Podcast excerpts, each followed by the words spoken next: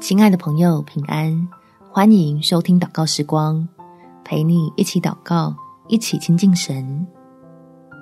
信心这味药，治病特有效。在约翰福音第五章第八到第九节，耶稣对他说：“起来，拿你的褥子走吧。”那人立刻痊愈，就拿起褥子来走了。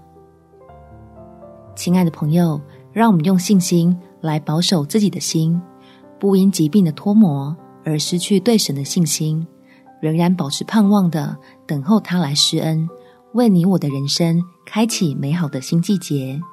我们一起来祷告：天父，求你施恩医治我，使身心灵都恢复健康。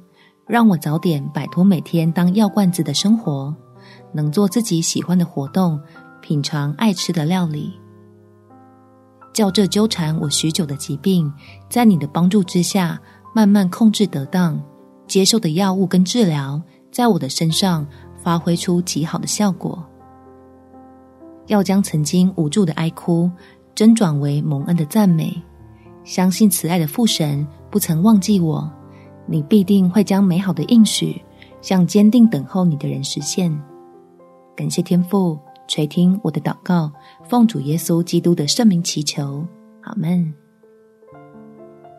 祝福你身心灵都能恢复健康，有美好的一天。每天早上三分钟，陪你用祷告来到天父面前，领受喜乐做良药。耶稣爱你，我也爱你。